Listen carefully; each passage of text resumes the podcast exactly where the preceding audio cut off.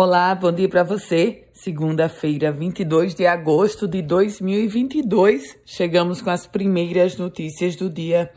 Eu começo falando sobre esporte. América perdeu, o ABC venceu. O ABC venceu o Figueirense e abriu a vantagem no quadrangular final da Série C. Já o América perdeu fora de casa para o Caxias e vai decidir o acesso na Arena das Dunas. 1 a 0 foi a derrota do América para o Caxias. E olha só, o Tribunal Regional Eleitoral do Rio Grande do Norte suspendeu o atendimento em todas as centrais do cidadão. Esse atendimento só vai voltar após o processo eleitoral. Pesquisa: a participação do Rio Grande do Norte no comércio do Nordeste é de 6,3%. Esses dados foram atestados pelo IBGE. As empresas do estado movimentaram mais de 40 bilhões de reais ao longo de 2020. O comércio potiguar perdeu a participação regional em 0,3%, isso no comparativo com a década. Política. Senador Stevenson Valentim, candidato ao governo, trocando farpas com o prefeito da cidade de Mossoró, Alisson Bezerra.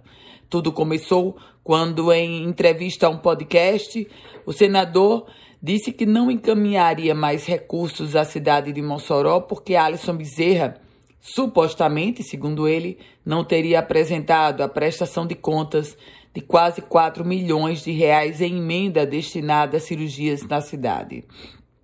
Resultado: o prefeito de Mossoró foi para as redes sociais e respondeu a Stevenson. Alisson Bezerra mostrou o documento em que o Ministério Público encaminha ao gabinete do senador informações repassadas pela Secretaria de Saúde, todas as informações referentes ao valor liberado para as cirurgias eletivas. Alisson Bezerra postou: senador mentiroso, arrogante e mal informado. Você recebeu desde abril as informações das cirurgias que solicitou. Foi isso que escreveu o prefeito de Mossoró, Alisson Bezerra. Polícia. Advogados foram denunciados por participação em crimes.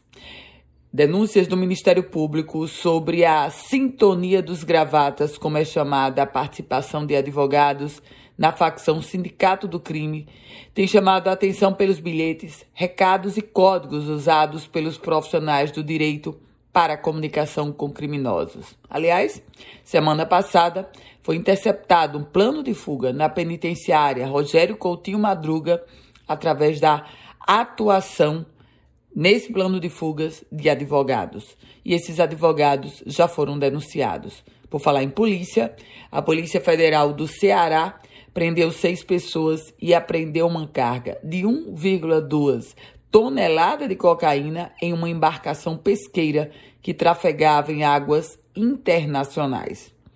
E vocês viram uma potiguar que viralizou nas redes sociais? Marli Silva, 55 anos, que é, nasceu na zona rural de Montanhas, mora hoje no Rio de Janeiro, viralizou por sua participação, digamos, curiosa no show da cantora Anitta. Meus caros ouvintes, essas são as primeiras notícias do dia. Desejo a você uma produtiva semana, uma ótima segunda-feira. Se quiser compartilhar esse boletim, fique à vontade. E se quiser começar a receber, manda uma mensagem para o meu WhatsApp 98716 8787.